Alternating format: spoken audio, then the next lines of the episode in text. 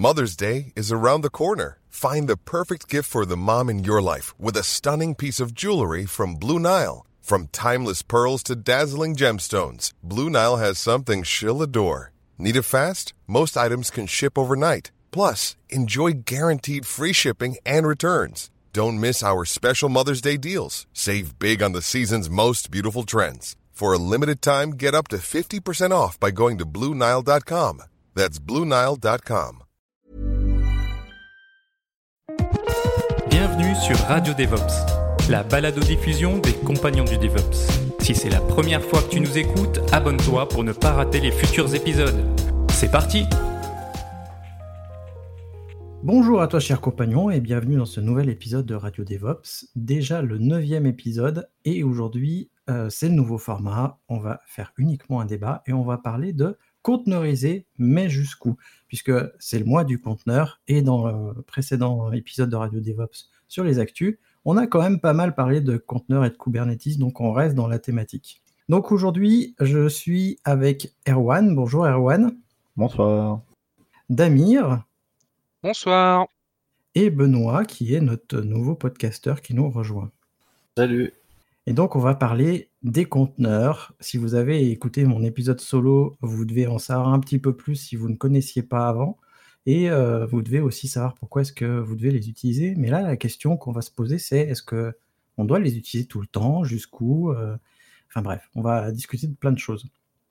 Donc, euh, évidemment, vous avez dit conteneur, mais c'est quoi le conteneur C'est quoi les principes de base? Et justement, Damir voulait nous parler de quelques principes de base. Et donc, on va l'écouter attentivement. On va écouter Professeur Damir.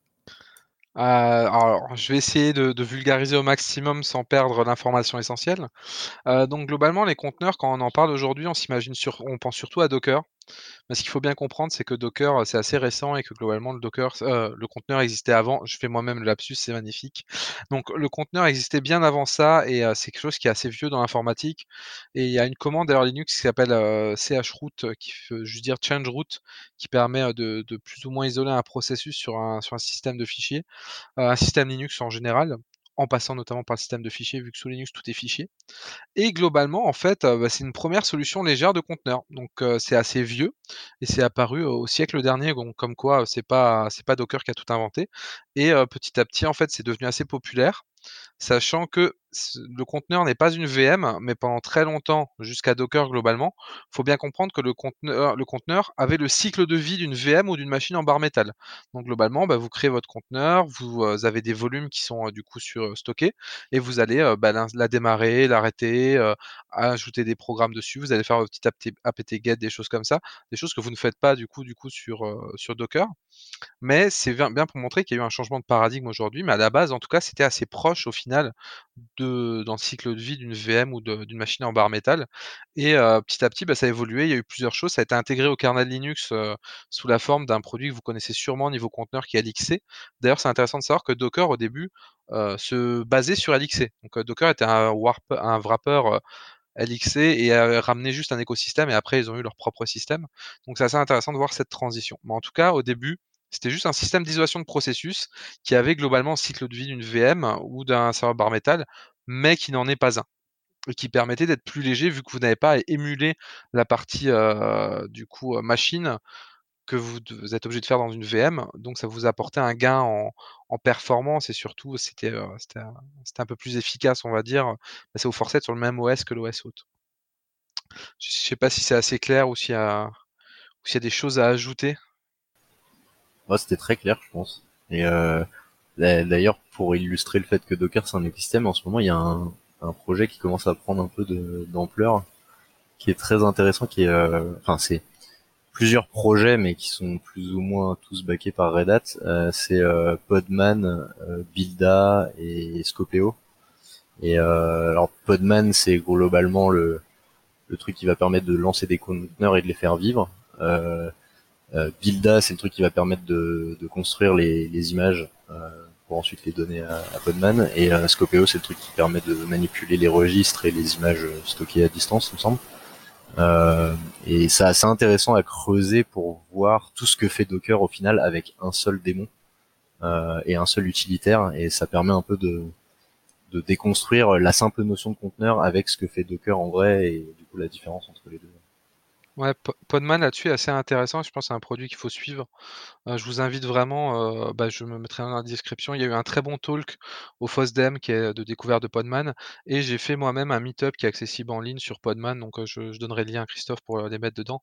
Mais c'est un produit qui est effectivement intéressant à, suivre et qui peut permettre hein, de donner une vraie alternative à Docker qui comporte certains soucis, notamment le fait que soit assez monolithique, entre guillemets je pense qu'on pourra revenir justement ça dans les limites, des conteneurs et de Docker et j'ai prévu aussi de faire, soit un podcast, soit une vidéo sur, justement les limites, qu'apporte, avec le recul, Docker, même s'il a popularisé de manière assez impressionnante les conteneurs.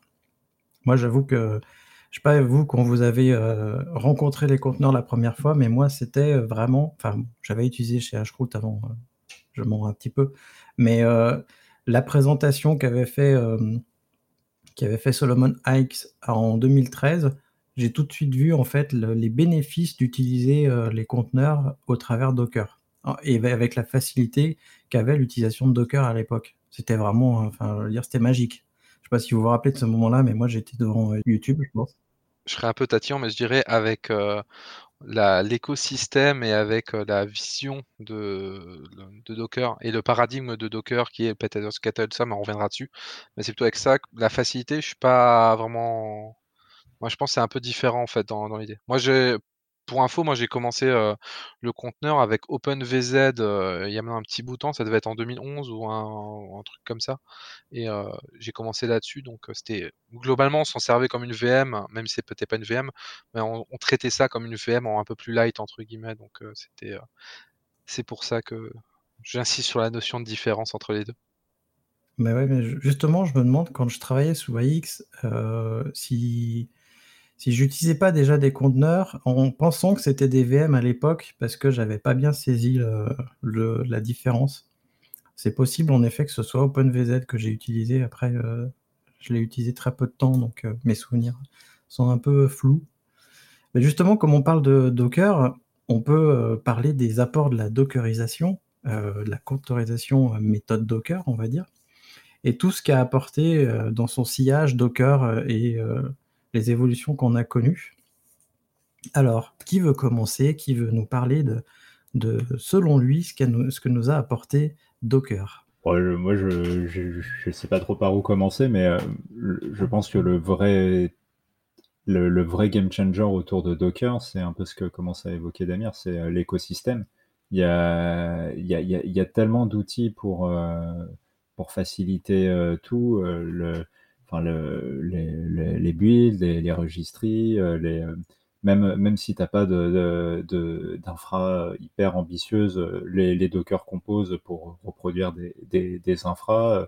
Enfin, tout, tout ça, enfin, moi je me souviens que c'est quand quand on m'a expliqué Docker Compose, c'est là où je me suis dit ah ouais, mais en fait, je peux avoir sur ma machine exactement un même truc euh, comme, la, comme la prod, euh, entre guillemets, sans avoir installé 12 euh, milliards de trucs, sans avoir à me préoccuper que les versions de ce que, de, de, ce que je pouvais avoir sur ma machine de dev pouvaient différer avec les versions de prod.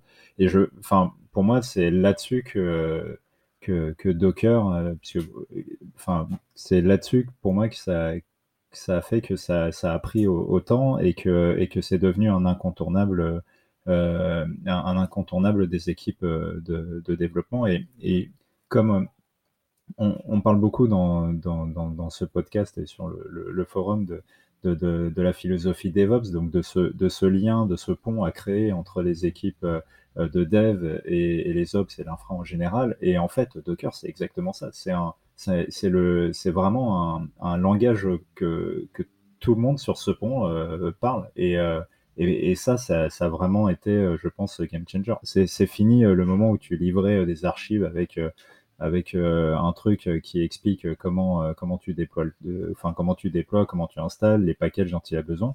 Maintenant, tu fournis, bah, tu fournis juste un, un fichier qui correspond à ton à ton Dockerfile. Enfin, j'exagère, mais vous voyez l'idée.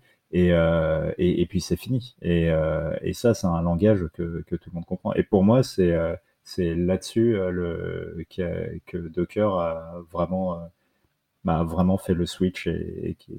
je ne sais pas si vous rejoignez ce, point de vue. Benoît, peut-être? Euh, Si, si, complètement. Enfin, le. Moi aussi, j'ai l'impression que c'est ça qui a...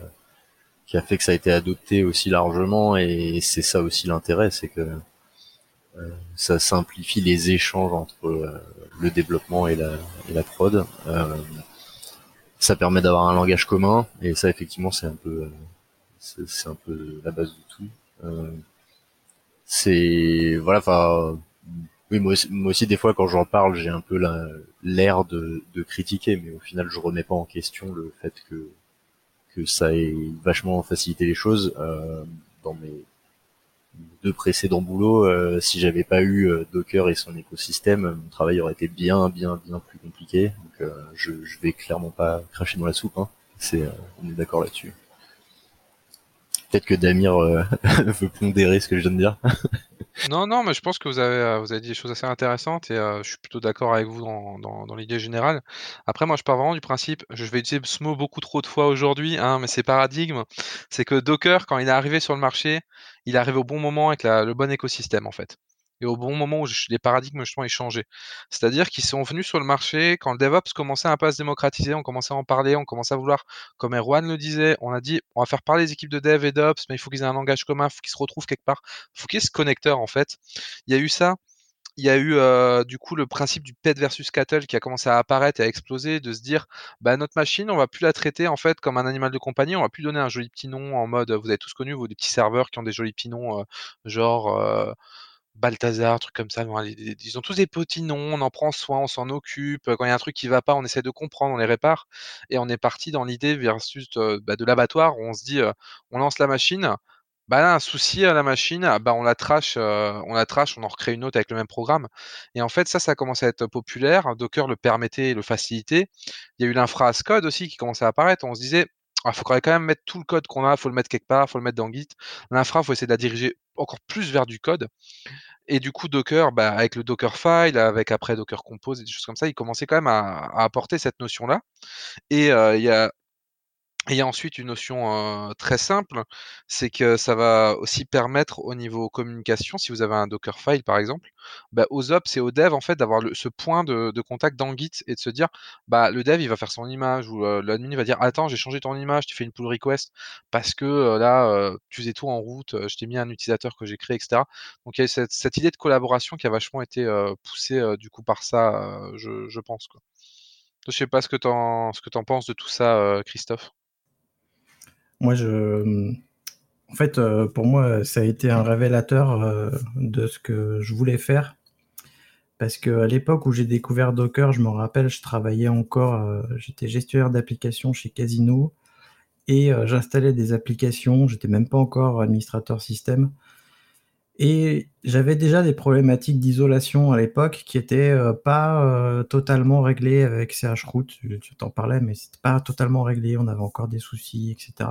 Quand j'ai vu comment la facilité qui était apportée, et comme tu le dis, hein, le paradigme qui était apporté, je me suis dit ah ouais, faut que faut que j'investigue là. Et puis avec le temps, je me suis aperçu que c'était vraiment un outil formidable qui a plein de problèmes, mais qui a tellement d'avantages que du coup, euh, tu passes outre ces problèmes des fois.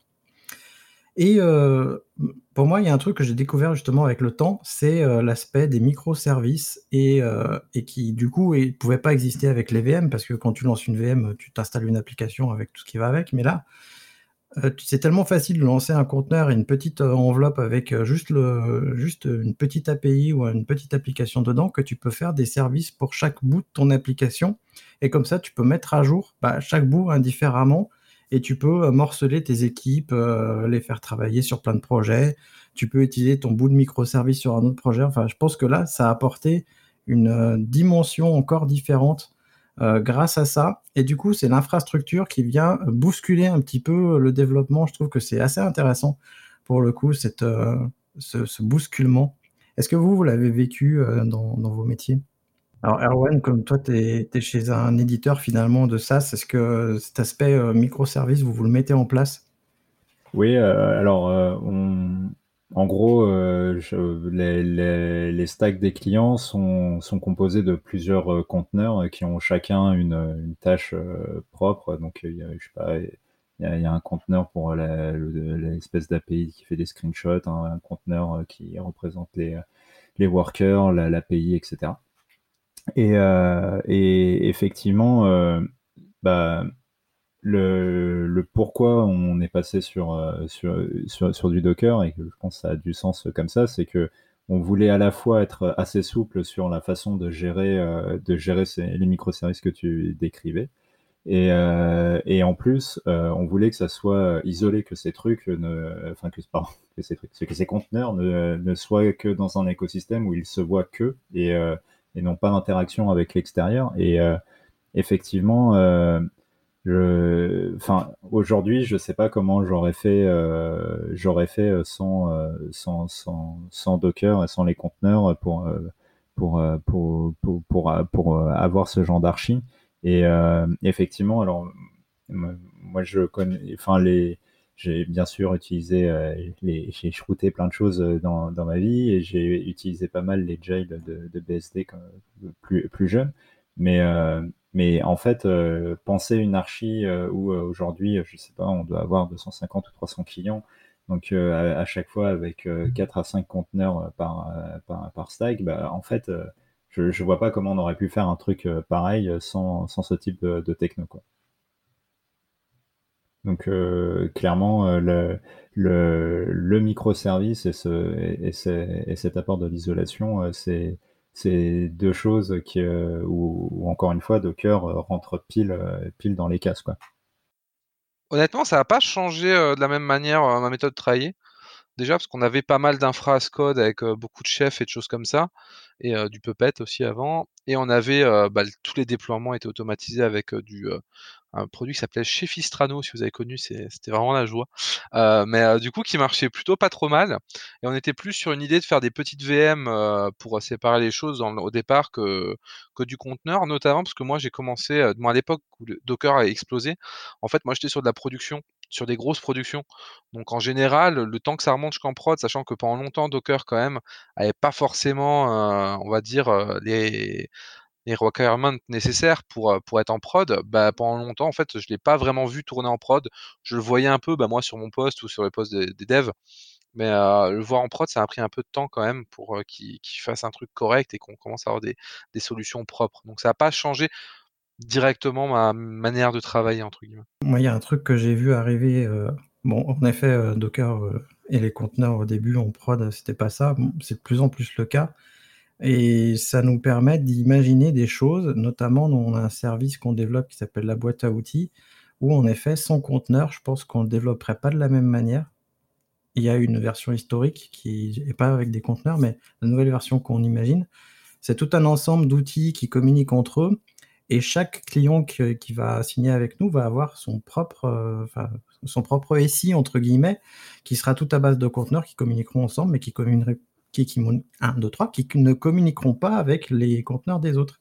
Et du coup, ça, euh, sans les conteneurs, c'est plus dur à faire, notamment parce qu'on veut densifier la plupart des applications sur un minimum de machines. Nous, on, veut surutiliser les machines qu'on qu a, et du coup, les conteneurs nous permettent justement de, bah de densifier énormément avec les orchestrateurs en plus dès qu'il y a une machine qui est un peu trop chargée, pof, il va aller poser ses conteneurs ailleurs. Et ça, c'est quelque chose qu'on peut difficilement faire avec les VM. Et je ne sais pas si vous vous rappelez, mais euh, moi, dans mes anciens, dans mes anciens boulots, hop, une machine a été chargée à 70%. Ça y est, on va appeler l'astreinte parce que c'était pas normal, etc. Aujourd'hui, euh, moi, si ma machine n'est pas chargée à 90%, bah, ça m'inquiète. Euh, je ne sais pas vous euh, comment ça se passe, mais du coup, cette densification, pour moi, elle est super intéressante parce qu'elle va réduire le nombre de machines qu'on va utiliser. Et du coup, ça va aussi réduire le coût et euh, le coût énergétique et le coût écologique du fait. Bah, pour le coup, je me permets de rebondir. La densification, pour moi, elle a été moins importante que quand la VM est, apparue en, réalité. Je parle pour le conteneur moderne, entre guillemets, parce que déjà, quand, quand il y avait des VM, moi, je prends mon cas à l'époque, j'étais plus dans des DSI, et malheureusement, paix à mon âme, je faisais plus de Windows. Mais pour le coup, bah, j'avais le même principe avec des clusters, on va dire, de 7-8 machines physiques, sur lequel mes VM, bah, quand il y a une machine qui était trop chargée, il a basculé sur une autre. Pour moi là-dessus, ça apporte pas pas grand-chose quoi, non pas grand-chose. On va dire ça a pas été game changer si j'ose dire. Heu, ça a pas changé les choses, ça a pas été disruptif comme disent, les jeunes personnes de la Startup Nation. Mais heu, pour le coup, pour moi ça a plus été fait avec, la VM et le clustering là-dessus. Mais j'ai quand même tendance à m'inquiéter et à pas laisser mes machines atteindre 90 de de charge, que c'est pas vraiment normal. Je préfère être à 60 pour avoir de la marge en cas de pic. Après bon, j'aime pas vivre dans le risque, j'ai fait trop d'astreintes. Pour moi, il y a un truc, c'est, les VM, permettaient en effet d'atteindre la densification, mais je pense que tu vas être d'accord avec moi. une VM, c'est quand même beaucoup plus consommateur qu'un conteneur, quelque part. Et du coup, en fonction de ce que tu prévois pour ton infrastructure et ton application, l'un ou l'autre des cas, va pouvoir s'adapter. Je dis pas que tout doit aller dans les conteneurs, évidemment. Ah non, là-dessus, je suis d'accord avec toi. Je dis juste, et j'ai, j'ai, je l'ai, clarifié au début, euh, l'apparition du conteneur à la Docker, entre guillemets. Avant, quand euh, je faisais déjà du conteneur, perso, on avait déjà densifié là-dessus. Moi, c'était un peu un bordel parce qu'on avait du conteneur sur des VM qui étaient sur des clusters OSXi, mais globalement, on était déjà à peu près à ce niveau de densification. Mais après, oui, le conteneur en soi, on reprend la notion de conteneur général, parce que c'est vrai qu'on entend ça à parler de conteneur, mais en général, c'est sous-entendu à la Docker ou, euh, dans, cette, euh, dans ce paradigme. Euh, je vais faire un jeu à boire avec ce mot sur ce podcast, hein, n'essayez pas. pour le coup, je suis d'accord, si on prend la notion de, conteneur en général, mais si on prend la notion moderne, entre guillemets, ça n'a pas tant changé que ça. Bah, là où je rejoins Christophe, c'est qu'il y a, il y a un truc qui est intéressant, après ça dépend comment on veut le mettre en place, et c'est pas toujours possible de faire du full conteneur et de se passer de la vertu, mais euh, c'est euh, effectivement que l'overhead d'un conteneur est plus faible que celui d'une machine virtuelle, donc euh, tu as juste une granularité un peu plus fine et du coup quand tu veux quand tu veux répartir tes, tes workloads sur tes machines pour les utiliser au maximum, ça, ça agrandit ta marge de manœuvre, on va dire. Après, effectivement, le principe est pas nouveau, ça se faisait déjà, ça se faisait déjà avec de la Virtu, que ce soit avec VMware, avec OpenStack ou avec d'autres orchestrateurs. Euh, ça, pour le coup, je suis d'accord avec Damien.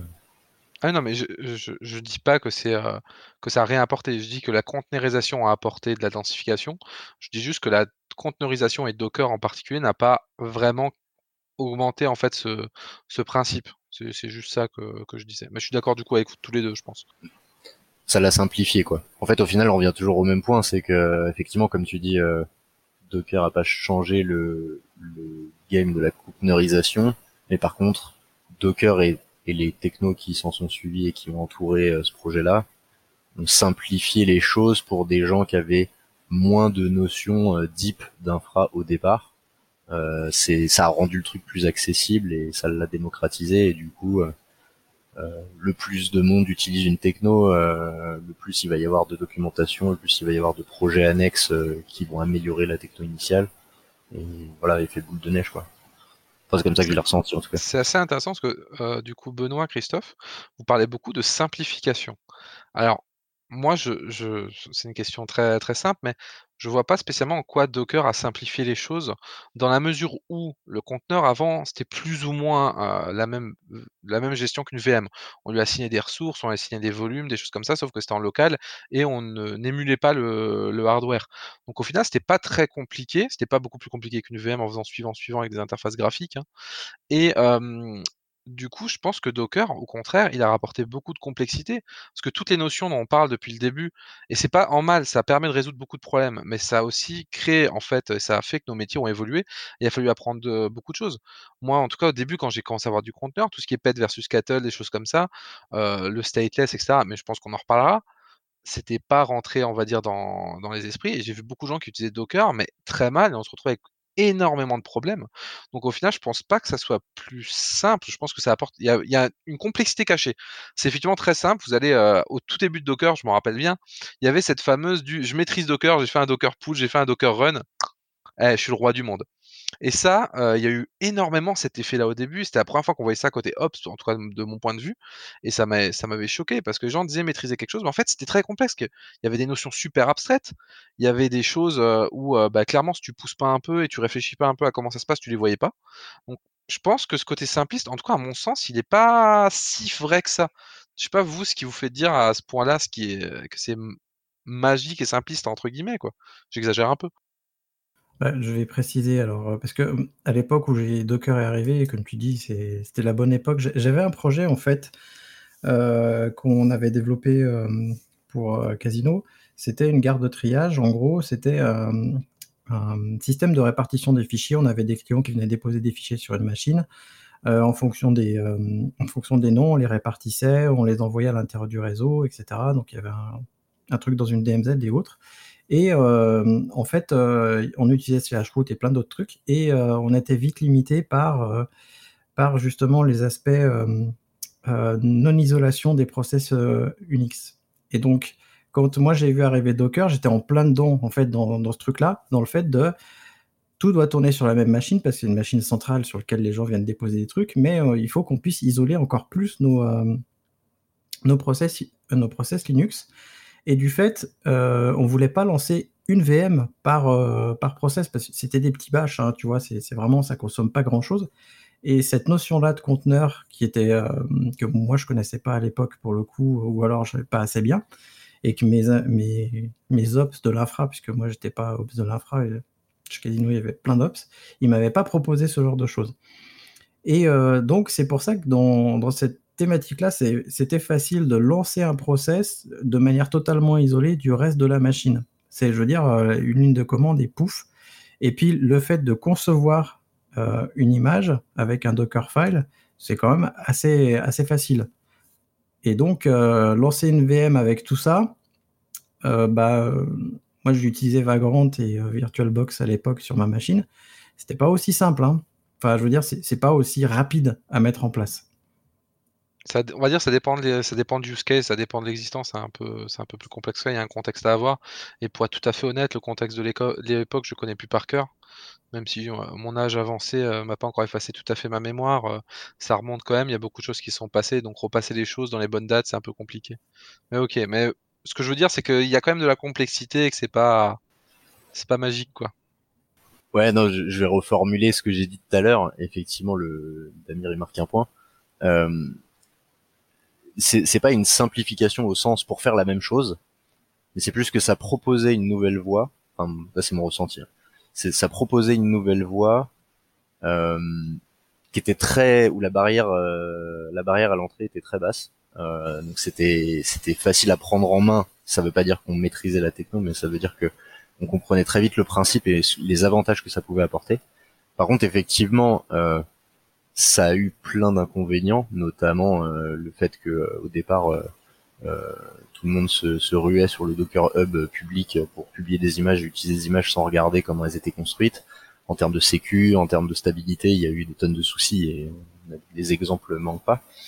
Euh, donc c'était pas c'était pas euh, exempt de, de, tout problème, mais euh, mais là où c'était intéressant, euh, je suis d'accord avec toi qu'il fallait voir ce qu'il y avait derrière et comprendre que c'était une nouvelle voie, une nouvelle manière de faire les choses et pas juste un moyen de faire comme avant en plus simple. C'était pas dans ce sens-là que je l'entendais. Euh, et effectivement, ouais, voilà, ça nécessitait de comprendre ce qu'il y avait derrière, ce qui n'a pas été toujours le cas, ce qui n'a pas été le cas au début, ça commence à être le cas. Euh, les gens arrivent à maturité un peu sur ce sur ces mécanismes là mais euh, mais voilà c'était plus dans ce sens là c'était plus dans le sens euh, ça offrait un nouveau chemin une nouvelle manière de faire de l'infra et de, de, de déployer des applications euh, qui était plutôt facile à appréhender au départ même si ça veut pas dire que quand on l'a appréhendé on peut tout de suite mettre en prod euh, mais ça donnait une nouvelle voie intéressante mais par contre c'était pas ouais la même manière c'est pas la, euh, la même manière de faire en plus simple euh, c'était pas dans ce sens-là que je l'entendais en tout cas. Oui, tu voulais dire plus easy to learn, hard to master. Il y a un peu de ça. Ok. Je pense qu'on peut, on peut, on peut parler euh, du coup des limites parce que euh, on arrive à un point où justement on se pose des questions sur qu'est-ce que qu'est-ce, que nous a apporté les conteneurs, mais du coup quelles, quelles limites elles ont et quelles limites a Docker aujourd'hui parce qu'il y a plein de gens qui utilisent Docker et qui n'ont pas conscience des limites qu'apporte Docker. Et tout à l'heure, euh, en effet, euh, quand je disais c'est facile, il y a un truc, faut pas oublier, Docker c'est un binaire à installer et puis c'est tout. Et donc ça fait partie de la facilité, mais ça fait partie des limites. C'est-à-dire que c'est un binaire, c'est un démon qui tourne et tout est fait avec le même binaire. Le démon tourne en route, tu dois l'utiliser en route, ton client, c'est le démon. Enfin, il y a plein de, il y a plein de choses comme ça qui, qui, pour moi, sont limitantes. Et a priori, Docker a pas prévu de changer ces choses-là. Ils n'ont pas prévu de séparer le démon du client, de ne pas lancer le, le, démon en route et ce genre de choses. Il laisse Podman le faire. Tout à fait, il laisse Podman le faire et il le fait très bien, je pense. Et, et ça, c'est une limite qu'on qu voit peu ou qu'on envisage peu. Et moi, je sais que le fait que Docker tourne tout le temps en route et surtout qu'il lance tous les conteneurs en route, pour moi, c'est un vrai problème pour le coup. Et c'est un problème de sécurité parce que j'ai pas forcément envie que tout, euh, tout soit route finalement sur ma machine. J'ai bien envie de lancer des conteneurs euh, qui ne soient pas route. Et Podman permet de faire ça justement. Et tout à l'heure, Benoît, tu parlais justement de, des failles, euh, enfin de, des images qu'on récupérait. Et euh, moi, c'est vrai que je, dis tout le temps aux gens que quand vous utilisez des images, allez lire le Dockerfile, comprenez ce qui est fait dans le Dockerfile, parce que si vous prenez l'image comme ça, toute bête, ça, ça va vous poser des problèmes et vous savez pas ce que les gens ont injecté dedans. Donc déjà, il faut lire le Dockerfile et puis il euh, faut bien le tester. Faut bien comprendre ce qui est fait, parce que si vous avez un problème, et eh ben du coup, c'est en fonction de comment le conteneur a été fait qu'il va falloir euh, agir. Je ne sais pas ce que ça vous évoque justement le fait d'aller euh, lire les Dockerfiles. Est-ce que vous lisez déjà les Dockerfiles de toutes les images que vous utilisez? J'imagine que oui. Hein.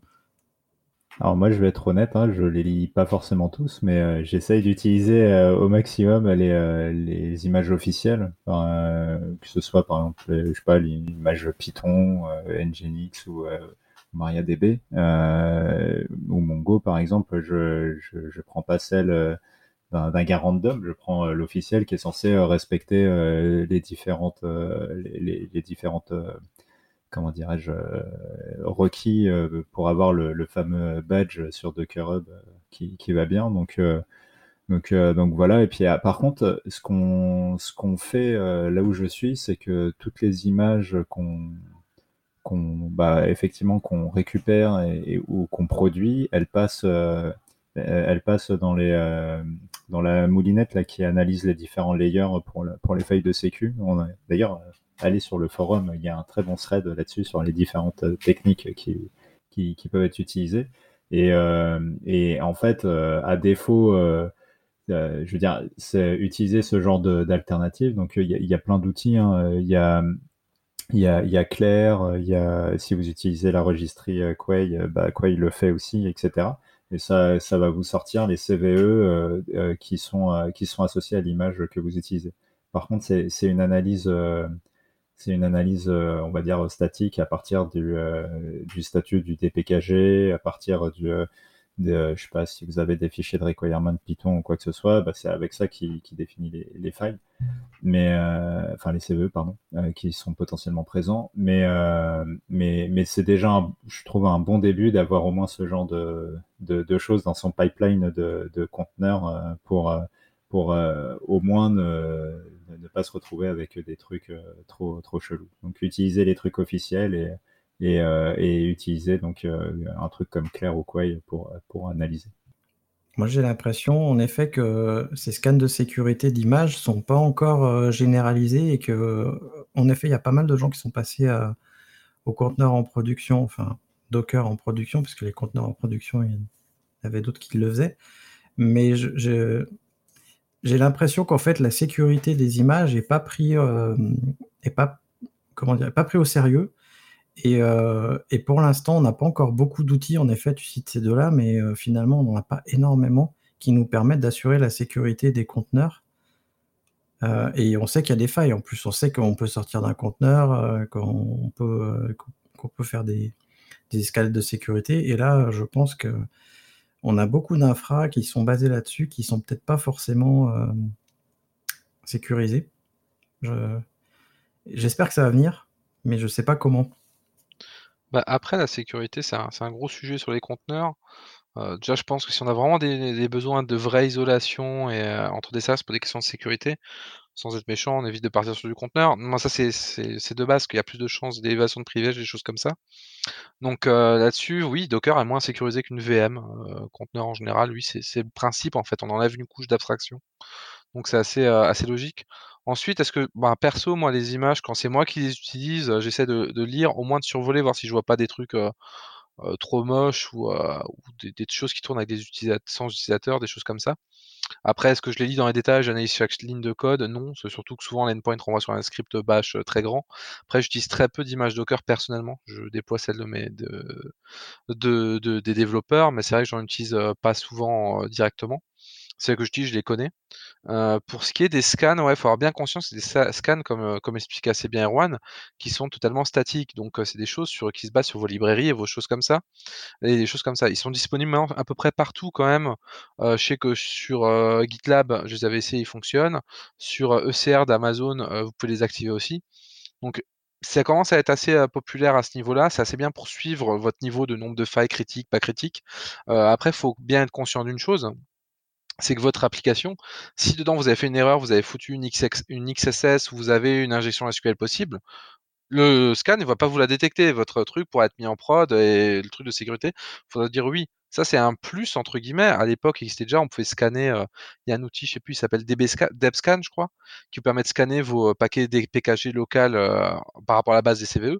Ben là, c'est la même chose pour du conteneur et automatisé mais il faut avoir bien conscience que ça, c'est uniquement pour le statique et c'est bien pour suivre notamment, on va dire que vos mises à jour ne soient pas trop dépassées. Et là-dessus, par contre, je pense que Docker a un vrai apport à, rapporter, c'est que vu qu'on est censé détruire en permanence, reconstruire avec des choses-là, on ne devrait pas avoir moins peur des montées en version de, de librairies ou d'autres.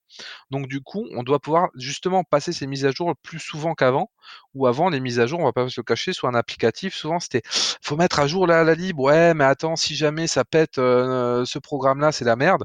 Là, avec euh, Docker, on peut plus facilement se permettre de la mettre à jour, quitte à revenir au tag précédent euh, en, extrême urgence. Mais là-dessus, je pense que Docker peut étrangement apporter quelque chose au niveau de la sécurité. Mais il faut faire attention après et bien garder en idée que les tests statiques, c'est bien pour vérifier du coup qu'on n'est pas trop outdate au niveau des librairies et qui sont pas trop trouées. Et il faut garder quand même tout ce qui est pentest, etc. C'est quand même une bonne pratique de pentest son application régulièrement avec du bug bounty. Maintenant, ça s'intègre très bien dans un cycle DevOps, si j'ose dire, de dire il y a une phase où on crée un environnement pour le bug bounty, où il y a un bug bounty d'un mois avant que ce soit passé totalement dessus. des choses comme ça, c'est des choses qui sont importantes, je pense, à, garder en tête. Docker là-dessus est pas magique, il, il fait pas de miracle. Tu, peux euh, nous parler un petit peu des bug bounty pour les gens qui ne connaissent pas ces bug bounty? Oui, alors du coup, globalement pour la sécurité, il y a un principe qui est, qui est assez ancien, de dire on va on va payer des gens, souvent on payait une société, on leur disait: «Bah, vous allez sur notre application, on vous donne les URL, on vous donne, les whitelist IP s'il y a besoin et vous envoyez quelqu'un qui va essayer de vous hacker». Donc c'est ce qu'on appelle, souvent un white hat, qui du coup est gentil et fait ça, bah, du coup c'est son métier en fait, il va essayer de trouver votre trouver le trou dans votre application et de vous, attaquer. Ensuite, il va vous faire un rapport, il va vous dire: «Bah, là, tu as fait une faille SQL, tiens je t'ai mis un lien vers la pour le corriger. Et en fait, ça, c'était assez chiant dans la mesure où il fallait voir des entreprises d'audit, c'était toujours très cher, euh, c'était un peu complexe à mettre en place, c'était planifié euh, des mois à l'avance. J'étais dans une banque où ça devait être planifié euh, deux mois à l'avance. Donc vous imaginez bien qu'aujourd'hui, avec le cycle DevOps, quand on dit, alors là, pour ça, c'est deux mois avant de mettre en prod, tu vois, tu fais, ça va être compliqué quand même. Donc aujourd'hui, il y a ce qu'on appelle les bug bounty, c'est tout simplement, on va on va dire, euh, on va avoir une plateforme euh, qui, est, une plateforme de bug bounty. On va dire, bah tenez, euh, moi j'expose à votre communauté, parce que c'est une communauté de hackers, cette, URL, ces applicatifs-là, et essayez de me hacker. Et en fait, ils vont pas être rémunérés à la manière classique, c'est-à-dire on va pas leur dire tu seras payé 1000 balles pour avoir essayé ça pendant une semaine, c'est tu vas être payé si tu trouves une faille. Et selon la sévérité de la faille, si la personne arrive à accéder à tout votre site en route euh, vous doutez bien que c'est un peu plus compliqué, vous allez donner un bounty, donc euh, vous allez donner euh, du coup une, récompense pour dire bah, bravo, tu as trouvé cette faille, on te donne ton argent. Donc c'est assez bien parce que c'est plus flexible que les pentests à l'ancienne, entre guillemets, et c'est aujourd'hui assez, assez répandu, ça fonctionne plutôt bien. J'ouvre une, parenthèse débat, est-ce que c'est pas un peu l'uberisation des white hats? Un petit peu dans l'idée, oui, c'est ça, hein, dans l'idée, on va pas se le cacher. Euh, bah, merci pour cette précision. Euh, du coup, on va parler d'un autre problème euh, qu'en plus on, on voit sur la communauté. Enfin, vous, vous le voyez pas, mais moi je le vois. Alors, l'objectif du conteneur à l'origine, on n'a peut-être pas parlé, mais ce qui est préconisé, c'est un service, un conteneur, un process, un conteneur. Et il y a quand même des gens qui pensent que les conteneurs, ça peut être comme des VM finalement, et qui foutent plein de choses dedans. Donc je sais qu'Arwan veut nous en parler. Je vais te laisser la parole. Ah oui, parce que j'ai péché. Hein. J'ai un moment dans ma vie fait un espèce de fat conteneur qui faisait 3 gigas, qui, était formidable. Il faisait tout. C'était beau. Mais euh, je, comprends euh, aussi, enfin, je, je suis pas arrivé à faire ça euh, juste pour le défi. Hein. En fait, il y avait un vrai besoin business et il faut savoir que là où je travaille, on fait du on-premise. Donc, du on-premise, c'est quoi? C'est la capacité de reproduire ce qu'on fait en SaaS, mais dans une infrastructure qu'on ne connaît pas. Et si pendant longtemps, ça, on, on s'est débrouillé à, à faire ça avec euh, des scripts Ansible et tout qui, marchaient, mais bon, euh, forcément les gens qu'on avait en face n'étaient pas toujours à l'aise avec euh, ça et donc des fois on allait un peu dans le mur. Ben, Docker, c'est quand on s'est dit, mais en fait ça va être trop bien, on va leur fournir un conteneur qui fait tout. Comme ça, les mecs, ils ont juste à faire un Docker run et, moi, je fais plus de support. Et dans ma tête, c'était c'était c'était la fête du slip quoi je me disais que c'était vraiment vraiment le un truc euh, de ouf. Et, et dans les faits, ça a vraiment marché. Il y a énormément de clients qui trouvaient ça trop cool. Ils disaient Ah, ça fait 3 gigas, on s'en fout, euh, vas-y, euh, en voilà. ah, mais c'est trop facile à installer, j'ai juste à, faire ça et ça passe. Ouais, ouais, t'inquiète. Et, et, en fait, du coup, je comprends qu'on puisse arriver à faire ça, même si c'est pas une bonne pratique. Mais en vrai, il y a, alors je vous rassure, hein, depuis on fait plus ça. ça. Mais ça a quand même duré, je pense bien 6-8 euh, mois, quoi. On, s'est reposé là-dessus. Euh, mais par contre, euh, il y, a des éditeurs, c'est leur vraie stratégie. Je ne sais pas si vous connaissez la solution Discourse, mais par exemple, Discourse, ça vient avec un conteneur qui, il y, a tout dedans, quoi. Il y, a, du Nginx, du Postgre, ça, ça, compile, ça compile en Ruby, enfin, et en vrai, je comprends pourquoi ils font ça, parce que j'ai été dans le même cas. C'est trop bien. Euh, discours, euh, tu connais rien, euh, tu, tu, lances le truc, tu n'as même pas besoin de mettre de reverse proxy ou je sais pas quoi. Euh, tu peux le mettre sur une machine à la con et, et, ça va marcher nickel, quoi. Donc, donc en fait, si je comprends l'intérêt l'intérêt quelque part, je, en fait, on va absolument à tout l'opposé de ce pourquoi les, conteneurs, euh, enfin, les, Docker a essayé de pousser. Donc, euh, euh, des, mini, des mini conteneurs qui sont monotâches, etc., avec très peu de process dedans. Et, mais en vrai, mais en vrai, on se rend compte que bah, ça arrange quand même pas mal de gens, des fois, d'aller dans ce sens-là. Et je, sais qu'il y a plein d'autres éditeurs. Alors, j'ai pris Discours en, exemple, mais je, je, sais qu'il y a, a, d'autres solutions qui font exactement la même chose. Euh, juste pour en revenir aussi, moi je me souviens qu'au tout début, quand on faisait du on-premise, pourquoi on, a, on était passé par cette fat c'est qu'on avait demandé vite fait aux clients qui voulaient faire du Docker et on se rendait compte qu'ils faisaient tous euh, des trucs hyper différents et on s'était dit, oh là, ça va être relou si on doit supporter, euh, enfin, si on doit faire le support de, ça. Euh, moi, j'ai envie de faire du support sur notre solution, pas sur comment ils vont exploiter le truc. Et, et, donc, on s'était dit, bah voilà, avec une fat image, on va pas se poser la question de, je sais pas, quelle est leur version de Docker Compose, s'ils utilisent Docker Compose, comment ils utilisent Kubernetes ou Swarm ou j'en sais rien. Et, euh, et, donc voilà, enfin, et du coup, c'est assez rigolo parce que c'est clairement une mauvaise pratique, mais on se rend compte que ça, que, ça aide dans pas, mal, dans pas mal de cas et que, que certains éditeurs reposent, reposent là-dessus. Je ne sais pas si vous aussi vous avez pêché, et, mais ou si euh, vous, euh, vous connaissez des solutions qui, qui ont aussi opté, opté pardon, pour, euh, pour un fat conteneur. Je vais prendre la parole du coup parce que j'ai pêché deux fois. J'ai pêché deux fois la première un instant en discours parce que le forum des compagnons est basé sur discours et du coup j'ai découvert ça. Alors en plus, alors moi j'ai beaucoup de j'ai beaucoup de problèmes avec discours. J'adore discours, hein, mais l'installation déjà c'est du fat container et en plus c'est un langage de templating qui est un peu particulier. Donc dès qu'on veut le mettre à jour ou faire quelque chose, c'est pas facile, c'est compliqué, tout. Enfin bon, ils nous promettent une mise à jour en un clic, mais des fois faut aller sur la machine, faut recharger euh, un, un, script, faut rebuilder l'app et puis ben, voilà, ça prend, des plombes. Et surtout, euh, bah, ça se cale pas parce que tout est dans un seul conteneur. Donc si jamais je veux séparer la base de données du serveur d'application, bah, je peux pas. C'est clairement pour moi il y a un problème. Et, puis j'ai fait ça aussi avec euh, GitLab puisque GitLab propose une version avec un conteneur. Et alors GitLab, c'est la double peine. Non seulement c'est un fat conteneur, mais c'est un fat conteneur qui est buildé au moment où tu le lances avec des recettes chef. Donc bravo. J'adore GitLab, mais pour le coup là, s'il vous plaît, arrêtez de faire ça. Arrêtez de faire ça. Donc, euh, donnez-nous des Docker Compose, euh, je sais pas moi, faites des images euh, immuables, mais arrêtez avec vos, recettes chef qui se lancent au moment où le conteneur se lance. Enfin, je sais pas. Du coup, j'en suis revenu à un GitLab, maintenant j'installe sur les serveurs. Et ce que tu expliques, pour moi, c'est clairement ce qu'il faut pas faire avec un conteneur et pour le coup, vraiment prendre une machine virtuelle. Parce que là, du coup, l'intérêt, c'est pourquoi prendre un conteneur et pourquoi pas aller sur une machine virtuelle où tu packages une image euh, de machine virtuelle et tu la lances? Ah, mais moi, je, peux te dire pourquoi. Euh, les, clients qui étaient intéressés pour faire ça, ils avaient euh, des systèmes de virtualisation qui étaient tous différents. Il y, a, des mecs qui avaient du Xen, en plus du Xen hyper vieux. Enfin, c'est, alors déjà Xen, bon, c'est vieux, bref. Et il y en a qui étaient sur du VMware, etc. Et et euh, nous, on voulait pas supporter cette euh, cette euh, cette charge-là.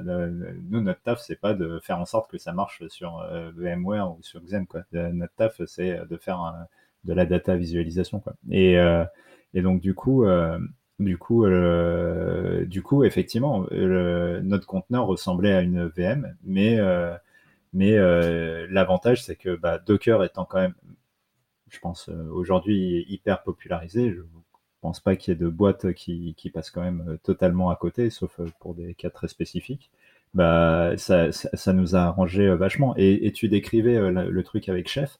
Moi, j'ai fait exactement la même chose avec mon fat conteneur. Et en fait, le build du fat conteneur, c'était les fameux, les fameux scripts Ansible, enfin playbook Ansible, qui, qui se jouaient. Donc, j'avais un layer qui devait faire les 3 gigas. Enfin, je, je, je sais plus exactement, mais et, en fait, je comprends pourquoi. Enfin, d'un point de vue business, euh, nous, ça nous a ouvert énormément de portes de faire ça. Hein. Euh, euh, et, et, maintenant, on n'est on est plus à ce stade-là. donc, on, maintenant, on a des, on a les petits conteneurs que, que, que, je décrivais un peu plus tôt dans le podcast.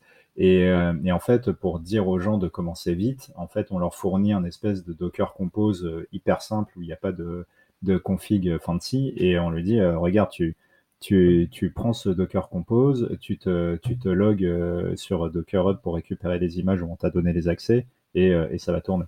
Mais, euh, du coup, c'était probablement plus facile intellectuellement de se dire oh bah, si j'ai juste un Docker Pool à faire et un Docker Run, bah, c'est quand même bien. Mais après, juste pour le cas particulier de GitLab, c'est lié au fait que GitLab, globalement, il faut bien avoir conscience que c'est toute une infra avec du Redis, avec de la base de données, avec un front-end et plein d'autres choses. Et que de base, quand vous installez GitLab, 90% du temps, vous utilisez ce qu'on appelle la version Omnibus, qui est en fait une version où ils ont tout packagé avec Chef, qui va installer tous les différents, les différents services et qui va vous simplifier la vie au niveau de l'installation quand vous n'avez pas des gros workloads. Quand vous avez des gros workloads, faut, faut pousser un peu le truc. Et là, je pense que finalement, pour faire l'image Docker de, GitLab, ils ont juste pris Omnibus. Mais en soi, GitLab, si on voulait faire les choses proprement sur Docker, il faudrait reprendre la version de GitLab non Omnibus, lancer tous les services et les interconnecter, lancer sa petite base de données, lancer son petit Redis et ces choses-là. En plus, faut voir que faut voir que c'est un énorme hack en plus à la base de foutre plusieurs process dans un conteneur Docker parce à la base, il n'y a pas de système d'init, il n'y a pas euh, système 5, il n'y a pas euh, euh, système D, il n'y a pas ou, autre. et en gros, Docker, ils ont conçu le truc comme ça, ils le disaient eux-mêmes, ils disaient on a mis un truc hyper basique qui lance un PID et basta. Et parce que de toute façon, c'est comme ça que c'est censé tourner parce que c'est pas fait pour faire des fêtes justement. Et du coup, ce qui veut dire que toutes les, tous les éditeurs qui font ce genre de choses, ils sont obligés d'installer un truc fake de, du genre supervisor D, ou autre démon qui va prendre le PID unique et euh, qui derrière va gérer euh, des, des sous-process à, sa sauce. Ouais, voilà. Et, euh, et ce truc-là, en plus, le pire, c'est que voilà, enfin moi c'est des cas que j'ai pu voir un peu sur Kubernetes, c'est un peu moins vrai sur quand on fait du Docker sur du bare metal par exemple, mais le problème aussi c'est que bah typiquement quand on met ça dans un orchestrateur, euh, la réaction de l'orchestrateur, la, la, manière qu'a l'orchestrateur d'aller voir comment se comporte le conteneur, quel est son état et quelles sont les actions qu'il faut faire dessus, genre euh, est-ce qu'il faut le rescheduler, est-ce qu'il faut le mettre sur une machine, est-ce qu'il faut le relancer, etc. Bah, ça dépend vachement de la réaction du système d'init, enfin du système init en est pas un du coup dans le dans le conteneur. Et du coup ça, moi j'ai déjà eu des cas où des devs me filaient une image avec du supervisor D et en fait on était euh, on était en galère pour prédire. Alors dans tel cas supervisor D il va me renvoyer ça. Dans tel cas il va me renvoyer ça. Et du coup en fait euh, on avait même des cas où l'appli euh, enfin ça mettait en, en danger la, la stabilité de l'appli parce qu'on n'était pas sûr du coup de ce que Kubernetes allait faire en fonction de ce que supervisor D allait faire. Donc ça pose plein plein plein de problèmes. Enfin, voilà c'était mes ah, mais c'est une vraie limite hein. Ah oui, mais mettre du fat container en plus dans un orchestrateur, euh, t'en veux, hein. Enfin, je veux dire. Ah oui, là c'était pas un fat conteneur, c'était juste que euh, le dev avait choisi de mettre super D parce que je sais pas, il avait voulu faire tourner un truc euh, à côté de son process. C'était pas la même définition du fat conteneur, mais c'était effectivement il voulait faire tourner deux process au lieu d'un. On arrive justement au moment où euh, on se pose la question est-ce qu'on doit tout conteneuriser bah, Justement, pour moi, quand on commence à faire du fat conteneur, à mettre plusieurs process à l'intérieur, c'est que déjà on n'est pas bien parti il faut se poser la question de pourquoi finalement on veut tout mettre dans ce conteneur-là. Et est-ce que le conteneur, c'est la bonne solution? Parce que pour moi, clairement, un fat conteneur avec tout dedans, euh, ben, bah, faut pas le faire, quoi. Enfin, ben, je, je sais pas, non seulement faut pas le faire, mais en plus, on sort du concept d'image immuable qui est vachement bien, qui, comme me disait tout à l'heure Damir, si tu as un problème, tu jettes ton conteneur et puis pouf. Là, avec ces espèces de fat conteneurs qui se à moitié build au lancement, eh ben, déjà, ton image immuable, tu t'assois dessus, et ensuite, quand ton conteneur, tu le jettes, euh, le prochain qui arrive, c'est dans 10 minutes, quoi. Donc, euh, tu as le temps de voir les choses passer. Hein. Enfin, le train, il a, le temps de passer trois fois. Enfin, vous en pensez quoi de ce truc-là, euh, justement, de l'idée de, finalement, de sortir du conteneur pour faire autre chose avec, et absolument vouloir rentrer dedans? Euh, pour moi, effectivement, c'est un, un, souci de mettre plusieurs process dans un conteneur euh, pour une raison très simple, c'est qu'au final, tu casses un peu, comme, euh, comme on le disait avant, le fonctionnement de, de, Docker, entre guillemets, qui est voulu, qui est dire on a, un, on a un process, on a un PID, et c'est lui qui fait tourner l'applicatif. Au final, il y a tellement de choses qui reposent sur ce paradigme euh, là dans le jeu à boire vous commencez à être bien chargé, euh, que bah, ça pose problème parce que bah, il y a plein de choses qui sont prévues pour ça. Le monitoring est souvent prévu pour ça. Bah, les systèmes de cycle de vie sont prévus pour ça. Le cycle de vie d'un conteneur, c'est il tourne, le process a un souci ou quelque chose, il est tué on en redémarre un autre. Mais là, du coup, comme vous êtes deux qui sont liés, ils sont liés à autre chose potentiellement, à un autre échec, etc. Ils vont peut-être être kills sans raison. Donc, vous allez faire des hacks, c'est pas, c'est pas propre et c'est pas voulu. Alors qu'en vrai, un conteneur, euh, c'est pas ce qui coûte en ressources justement. Donc, n'y a pas de raison de le faire. Pour moi, ça, c'est vraiment un, un, truc à ne pas faire en conteneur. Et après, il y a une autre chose que je rajouterais, euh, et qui là, je sais qu'il y a des détracteurs, etc. Mais moi, c'est mon point de vue, c'est euh, de faire tourner tout ce qui est stateful euh, comme des bases de données dans des conteneurs. Parce qu'à mon sens, déjà, bah, tu as, des problèmes d'IO, on va pas se le cacher, souvent. Et bah, si tu le mets dans un cluster ou quelque chose, bah, le cycle de vie il est totalement pété aussi. Une base de données, ça n'a pas le cycle de vie d'une application. C'est un cycle de vie qui est totalement à part. Et pour moi, ça, c'est très important de, le respecter, entre guillemets. Je sais pas toi ce que tu en penses du coup, Erwan? Bah, justement, c'est ça, que je voulais évoquer aussi. C'est quid d'une, ouais, d'un MySQL, d'un Mongo. bah, est-ce que est-ce que c'est une bonne pratique de mettre ça dans des conteneurs bah, c'est sûr que en dev, il n'y a pas de débat. Hein. ça, ça, sauve vraiment la, la, la, mise de, de, pouvoir euh, démarrer un Mongo en deux secondes sans avoir à se prendre la tête, euh, à installer quoi que ce soit, etc. Euh, mais mais c'est vrai que sur de la prod, euh, se, se, pose vraiment la question. et puis même quand tu commences à avoir des choses un petit peu, euh, un petit peu complexes avec euh, des, orchestrateurs, etc., euh, que tu veux persister des données, bah, ça, ça peut, enfin, ça, c'est un sujet du coup en termes de perf, de réplication, tout ça. Bref, le, là-dessus, moi, je comprends qu'on puisse le faire, mais je, je, je, je, je, vois, je vois énormément de problèmes associés à, à ça, quoi. Je me souviens à une époque, il y avait pas mal d'articles qui étaient sortis sur les, en particulier le problème que tu pouvais avoir si tu faisais tourner de la base de données dans un conteneur à cause de, des types de file system qui étaient disponibles euh, avec Docker à l'époque, enfin certainement avec d'autres, mais en tout cas là l'article parlait de Docker. Et en fait, j'avais tellement euh, flippé sur les conséquences et le la situation que le, que le, gars racontait. J'aimerais bien, enfin, j'ai pas l'article en tête, mais je vous envoie le truc si je le retrouve. Euh, il s'était retrouvé avec de la corruption de données, mais euh, vraiment hardcore, et, euh, ils avaient eu, euh, ils avaient eu toutes les peines du monde à restaurer euh, la base de données en l'état et tout. et je me souviens que cet article m'a marqué. c'est devenu ma référence par rapport à ce sujet-là. Et depuis, j'ai jamais fait tourner un seul truc en, stateful. Là, enfin, même dans mon ancien boulot euh, sur Kubernetes, c'était du full stateless. Toutes les bases de données, euh, c'était les bases de données gérées par le, fournisseur de cloud.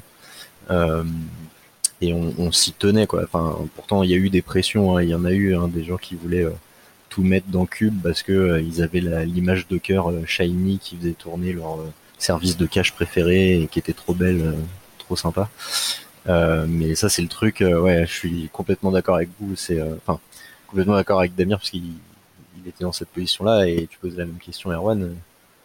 Euh, c'est le, stateful euh, en dehors des conteneurs, Enfin, tout à l'extérieur. Et du coup, pour ça, euh, je dirais, je dirais c'est une des grosses limites à la conteneurisation, à mon sens, c'est que pour ce genre de choses, on est toujours obligé d'avoir du bare metal ou de la virtu pour faire les choses d'une manière plus stable, quoi. Alors tu parles en plus de gestionnaire de cache, mais c'est typiquement le genre de base de données que tu peux mettre dans un agrégat euh, euh, Kubernetes, euh, parce que justement les données tu peux les perdre, c'est pas trop trop grave, c'est gênant, mais c'est pas trop grave.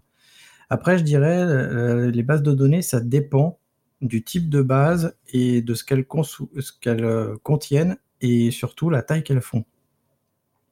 Parce qu'en effet, les grosses bases de données avec beaucoup de données, je pense que la corruption euh, peut arriver facilement. Par contre, les petites bases de données, euh, moi typiquement j'ai mis une base de données PostgreSQL dans un, dans un agrégat OpenShift pendant euh, trois ans à la tournée en prod sans aucun problème. Le pod, je l'ai arrêté je ne sais combien de fois pour le tester, aucune corruption de données. Après, la base de données, elle faisait moins de 5 à 10 mégas. Hein. donc c'est des toutes petites bases. Et je pense que dans ce cas-là, euh, avoir des toutes petites bases au sein de l'agrégat, ça peut être euh, ça peut être une bonne idée. Mais après, si tu commences à avoir en effet des grosses bases où tu dois le redonder, là, euh, je serais en effet très très frileux, même si la gestion du disque et des volumes sont de plus en plus performantes avec les conteneurs et avec les agrégats. Mais pour l'instant, en tout cas, moi j'ai tendance à de plus en plus, dès que je peux, euh, utile stockage objet et sortir du stockage disque. Quoi qu'il arrive de toute façon. Mais après, pour moi, en tout cas, le problème, il n'est pas technique. Moi, c'est juste un problème, encore une fois, de cycle de vie. Moi, je, pour moi, le, conteneur doit avoir un cycle de vie qui est euh, spécifique au conteneur. Et euh, j'ai pas, en, je mets pas le. C'est un peu une organisation de travail. Je ne mets pas tout ce qui est base de données et tout dans, dans, un cluster Kubernetes, par exemple parce que bah, c'est pas déjà c'est pas fait pour ça, même si oui ça fonctionne, surtout si tu as des petites bases, mais surtout c'est que tu as un cycle de vie qui est tellement différent, je trouve ça c'est pas c'est pas très bon pour la pour la pour la gestion entre guillemets de, de son cluster, de ses pods, etc. Si on veut les détruire et les refaire, c'est pas c'est une question là de, de cycle de vie et tout ça. Mais après, j'essaie aussi de sortir un maximum. Après, moi, je travaille beaucoup en ce moment avec AWS, donc du coup, et Scalway. Donc du coup, quand j'ai une base de données, bah, je la sors sur un service manager et je fais link en dehors parce qu'il y a des systèmes dédiés, parce que la sauvegarde, ça sera une gestion à part, parce que des choses comme ça. Après, je vais peut-être parler un peu du cas d'usage qu'on a nous. C'est une base de données par client et du coup, quand tu commences à avoir 300, 400, 500 clients, euh, est-ce que tu vas aller sur du, euh, de la base managée, sur 500 euh, bases managées, une base managée avec tes 500 schémas Ces questions-là, nous, on les a pas encore tranchées, hein, je dois avouer. Pour l'instant, on est parti sur, de toute façon, les bases, elles sont pas très grosses, on va les mettre dans Cube. Et si vraiment elles grossissent, on se pose la question, mais pour l'instant, je sais pas trop. Mais parce que ça reste des petites bases, hein. Encore une fois, nous, on n'est pas sur des gros volumes. Euh, je, vais aller dans ton sens, hein. c'est là où je suis. Effectivement, chaque client a son instance euh, Mongo dans sa stack là, et, euh, et c'est du coup c'est du Docker, mais on est aussi sur des volumes relativement relativement petits et, du coup du coup voilà. Mais je, enfin je, en fait, on fait ça parce que c'est vraiment cette histoire d'échelle aussi. On a, je sais pas, comme je disais, un peu moins de 300 trucs. Bon, bah, il se pose la question de comment tu, gères ça. Et, euh, et aujourd'hui, ça nous rend bien, bien service, mais je, en tout cas, moi, je suis pas totalement satisfait de, de ce truc-là, quoi. Alors, on arrive vers la fin de cette émission. Je vais vous demander qu'est-ce que vous ne conteneuriseriez pas pour le, moindre cas possible. Donner un peu des exemples de ce qu'on ne devrait pas conteneuriser. Donc, il y a les bases de données, il y a un grand débat là-dessus. Et le pour ne pas conteneuriser à une large audience, je, fais aussi partie de ces gens-là, même si je conteneurise certaines bases, je ne conteneurise pas toutes les bases de données. Mais est-ce qu'il y a d'autres cas pour lesquels, justement, les conteneurs, on ne doit pas les utiliser, d'après vous? Un exemple qui me vient, je sais pas pourquoi celui-là en premier, les bastions. Si tu as besoin de faire un bastion, euh, un rebond, alors que ce soit SSH ou, euh, ou autre euh, technologie, j'ai pas tous les exemples en tête là tout de suite, mais typiquement on parlait de, sortir d'un conteneur, c'est des choses qui se font encore très bien. Euh, je me dis que là, un bastion, euh, il y a en dehors d'une VM ou d'une machine complètement dédiée, isolée, euh, je vois pas trop.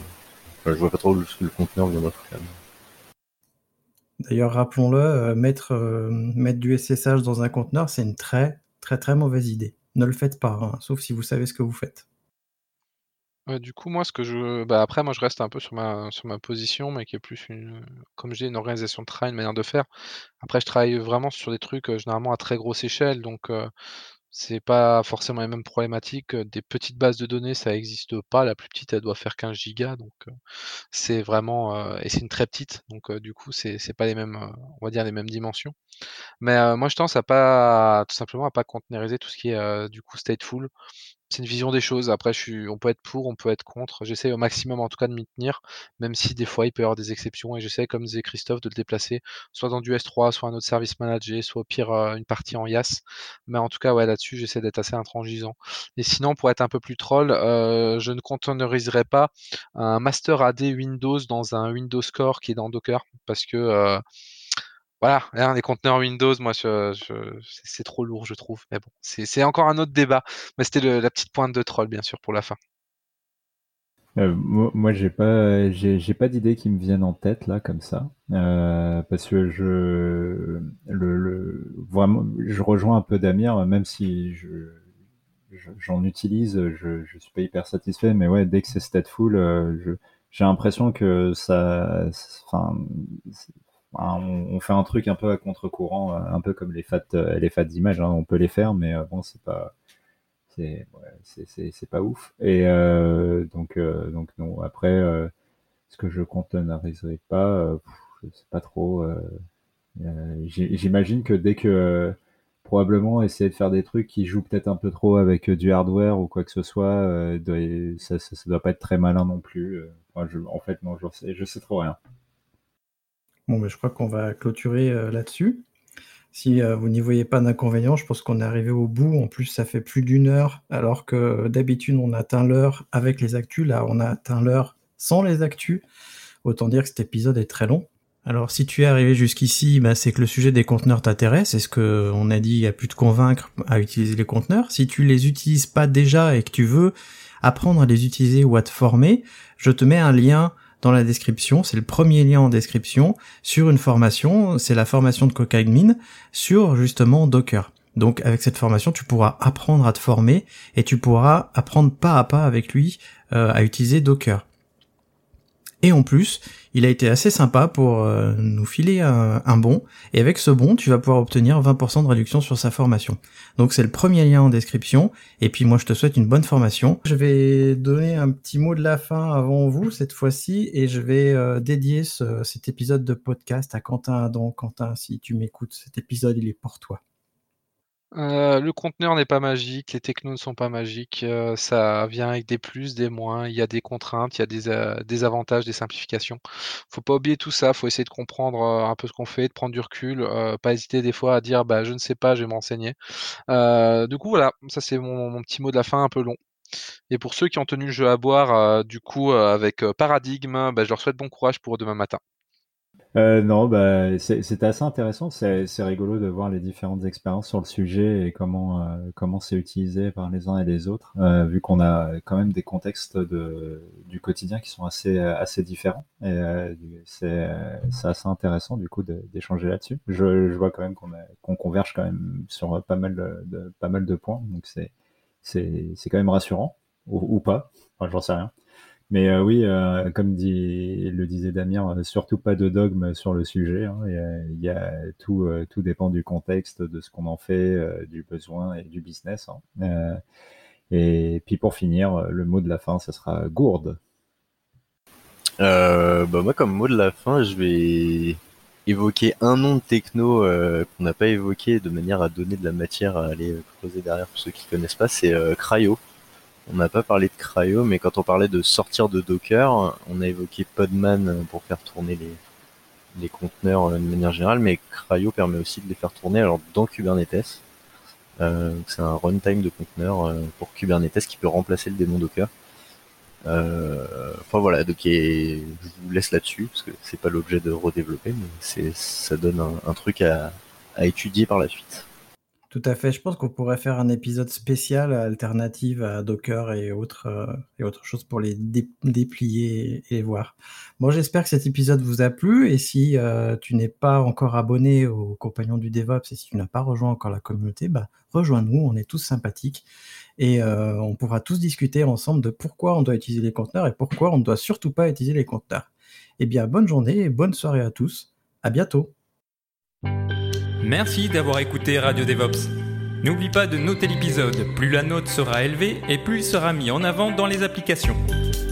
Tu peux aussi le partager, ça nous aidera à le diffuser et à rendre le mouvement plus visible. Si tu as envie de discuter du mouvement, alors rejoins-nous dans la communauté des compagnons du DevOps.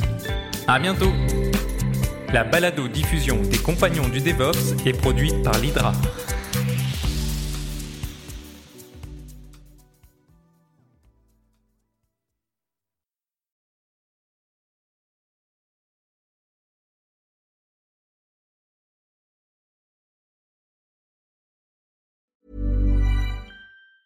Hi, I'm Daniel, founder of Pretty Litter. Did you know cats tend to hide symptoms of sickness and pain? I learned this the hard way after losing my cat, Gingy. So I created Pretty Litter, a health monitoring litter that helps detect early signs of illness by changing colors, saving you money and potentially your cat's life. Pretty Litter is veterinarian developed, and it's the easiest way to keep tabs on your fur baby's health right at home. Go to prettylitter.com and use code ACAST for 20% off your first order and a free cat toy. Terms and conditions apply. See site for details.